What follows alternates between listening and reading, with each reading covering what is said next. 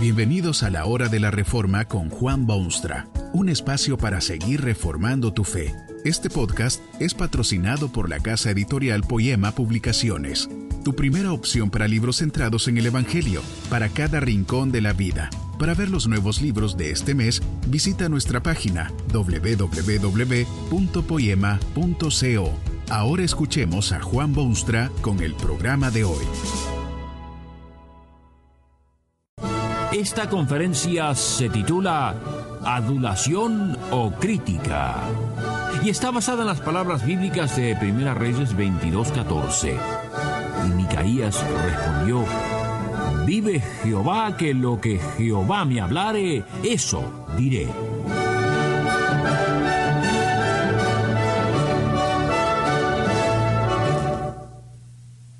A Martín Lutero casi lo ahorcan. A Juan el Bautista lo pusieron en la cárcel y a muchos misioneros modernos en África los descuartizaron. ¿Por qué será que estas cosas han ocurrido tantas veces y de vez en cuando parecen regresar al mundo actual? ¿Habrá sido buena política esa de silenciar la voz de quienes hablaban en nombre de Dios simplemente porque decían cosas desagradables al oído? En Hungría hubo un obispo piadoso que tuvo que pasarse casi una vida incomunicado y separado de su grey. En Corea hay pastores en prisiones y al pastor negro, apóstol de la no violencia en los Estados Unidos, muchos lo hubieran deseado en una celda en vez de una tribuna. Nada hay de nuevo en este estado de cosas porque en el mundo humano siempre se ha dividido la opinión entre dos campos claramente opuestos. Unos creen que a quienes hablan la verdad en nombre de Dios hay que silenciarlos y otros creen que mejor es darles toda la libertad que desean. ¿Quién tiene razón? En los anales bíblicos hay casos que pueden ayudar al hombre moderno a decidir esa cuestión. Allí está el caso interesante de Micaías, por ejemplo, un profeta de Dios en tiempos de los antiguos reinos de Israel y de Judá. Estos dos reinos se habían dividido, pero ambos eran descendientes del pueblo israelita. Tienen un enemigo común, y mientras un rey visita al otro, surge la idea de ir a hacerle la guerra al común enemigo. Pero ¿Querrá Dios que se haga tal cosa? ¿Qué dirán los profetas de Dios, los que proclaman la verdad divina? El rey anfitrión hace traer su equipo completo de asesores espirituales, unos cuatrocientos hombres privilegiados que saben de religión y deben saber de justicia y han sido ungidos para hablar la verdad. Pero la verdad no siempre recibe la más cordial bienvenida. Quien debe proclamarla siente temores y sabe de sus superiores y a veces pierde sus escrúpulos. Los cuatrocientos son celosos ciudadanos y desean triunfos para su patria y saben de las preferencias de su rey. Dicen lo que el rey quiere oír. Lo animan a salir a la guerra. Pero el rey visitante no está del todo seguro. Hay cosas que lo ponen sospechoso requiere que se presente aún algún otro predicador a quien se pueda confiar. Sospecha de estos obsecuentes cortesanos, sumisos súbditos y obedientes servidores de la corona. Insiste en la verdad, toda la verdad y nada más que la verdad.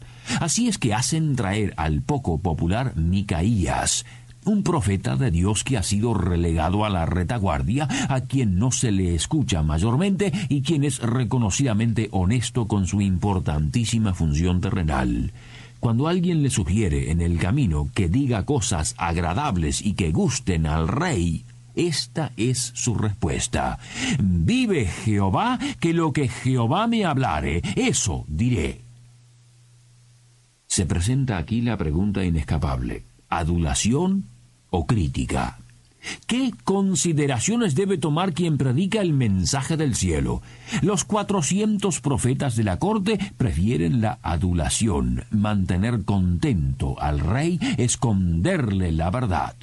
Podría ser para protegerse a sí mismos, pero podría ser también por ferviente patriotismo y amor a su gobernante. Esto no significa en ningún momento que Micaías era menos patriota o amara menos a su soberano o fuese inferior ciudadano.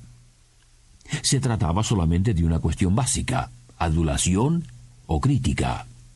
Aquellos cuatrocientos profetas de la corte son precursores de una clase especial de predicadores de la cual hablaron poderosamente los profetas y a quienes Dios severamente condena. Estas son palabras que pronuncia Dios, por ejemplo, por intermedio del profeta Jeremías. Así ha dicho Jehová de los ejércitos. No escuchéis las palabras de los profetas que os profetizan. Os alimentan con vanas esperanzas. Hablan visión de su propio corazón, no de la boca de Jehová. Dicen atrevidamente a los que me irritan, Jehová dijo, paz tendréis, y a cualquiera que anda tras la obstinación de su corazón dicen, no vendrá mal sobre vosotros. Estos son los aduladores de todos los tiempos, los que dicen paz cuando no hay paz en la tierra, y los que felicitan cuando debe condenarse, y los que callan sus labios cuando habría que gritar desde los techos. Por protegerse a sí mismos contra el peligro, o por desear el bien de sus semejantes, tergiversan la palabra clara del Dios soberano y promueven injusticia y vergüenza en vez de condenarlo. Cuán distinto es el mensaje de aquel que dice, Vive Jehová, que lo que Jehová me hablare, eso diré. Predicar la verdad tal como Dios lo requiere no siempre resulta en lo mejor desde el punto de vista humano. En primer lugar, el profeta debe pronosticar un desastre nacional.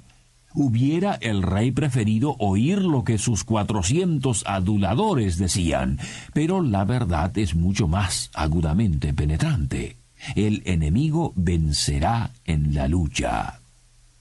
Pero el rey no se deja influenciar por la verdad que se le ha proclamado. Decide más bien acusar a Micaías de negativismo habitual en vez de prestar atención a su mensaje, porque ese mensaje era uno de desastre. No siempre es fácil predicar la verdad que Dios quiere que se comunique a su mundo. Suele ser una verdad que se parece a una espada de dos filos, que penetra hasta los huesos, o medicina muy fuerte y de muy mal gusto al paladar enfermo del hombre. ¿Prefiere usted el médico que le asegure profesionalmente que todo está bien con su cuerpo cuando la realidad es que está usted a punto de muerte? Hay quienes pretenden que en cosas espirituales no se haga lo mismo que en la profesión de los médicos. Los médicos sí deben informar a sus pacientes que están en peligro y que deben prepararse a tomar esta y aquella medida, pero no debe permitirse que los predicadores hagan lo mismo con lo que es muchísimo más importante porque es eterno. ¿Prefiere usted un médico mentiroso o uno que le diga la realidad? ¿Le agrada más un predicador adulador y obsecuente a uno que le trace el camino de verdad con rectitud y sin desvíos? ¿Adulación o crítica?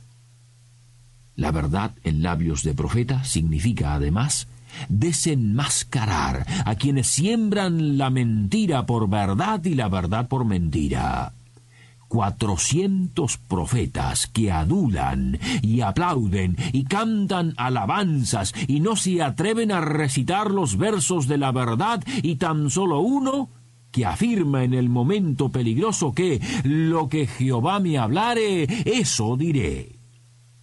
Este hombre de Dios tiene que contradecir a estos privilegiados de la corte y hacer ver que, aunque mayoría visible, están predicando adulación en vez de revelación. Esa también es la tarea ineludible de quien predica el consejo de Dios, oponerse a quienes han tergiversado el glorioso trabajo de ser portavoces de Dios en la tierra. Cuán triste es ver una alianza innecesaria entre las autoridades que gobiernan y quienes deben mantenerse por encima de tales cosas con tal de hacer oír la voz sonora de quien ama entrañablemente a todos los hombres. Pocos males humanos han acarreado mayores desgracias al mundo que esa adulación sumisa y vergonzosa. Y la verdad tiene a veces preparada para quienes la proclaman nada menos que la celda de una prisión. Micaías proclamó vigorosamente el mensaje que de Dios había recibido, y el rey se sintió incómodo con tales propuestas. Le impedían actuar con la libertad que deseaba y con la bendición de quien es soberano absoluto sobre cielo y tierra. Micaías, como miles y miles de sus colegas en los anales del mundo, fue a dar a la cárcel. Esta es la orden que da el rey que prefiere oír adulación en vez de crítica. Echad a éste en la cárcel y mantenedle con pan de angustia y con agua de aflicción hasta que yo vuelva en paz. Pero el rey jamás volvió en paz, porque una flecha disparada a la aventura dio con él, y su sangre se derramó sobre el carro, y vinieron los perros del campo y lamieron aquella sangre. ¿Habrá quedado Micaías mucho tiempo en aquella celda, o habrá salido nuevamente a respirar aires de libertad? Poco importa este detalle. Lo importante es que Micaías supo vencer la tentación de adular y tuvo el valor suficiente de hablar lo que Dios había hablado. Los cuatrocientos pasaron de esta vida sin impacto alguno, solo una voz aduladora. Micaías habló la verdad y poco puede importar hoy unos días más o menos de cárcel. ¿Quiere usted oír la verdad o palabras de adulación? La verdad puede doler, pero a la larga puede llevarlo a la seguridad eterna y al gozo presente. Que este mensaje nos ayude en el proceso de reforma continua según la palabra de Dios. Si quieres profundizar en la exposición bíblica, puedes buscar más recursos en www.poema.co. Allí encontrarás libros que te ayuden a entender la palabra de Dios y aplicarla a tu vida. Poema, el Evangelio para cada rincón de la vida. Nos vemos en el próximo episodio de La Hora de la Reforma con Juan Bonstra.